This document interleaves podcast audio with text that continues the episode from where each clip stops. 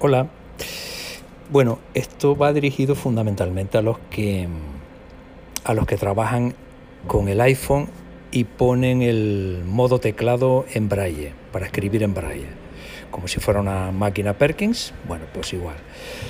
A los usuarios eh, hay una opción que va a permitir que en, en, lugar de ir en un coche vayan en un Fórmula 1 a partir del ajuste que les voy a indicar porque probablemente a lo mejor no lo sepan.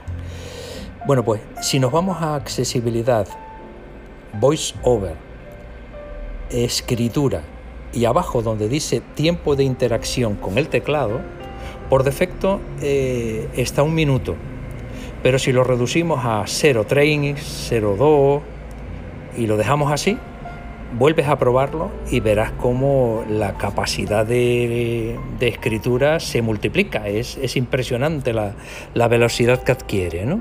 Así que ahí te dejo ese truco para que le puedas sacar partido. Venga, chao.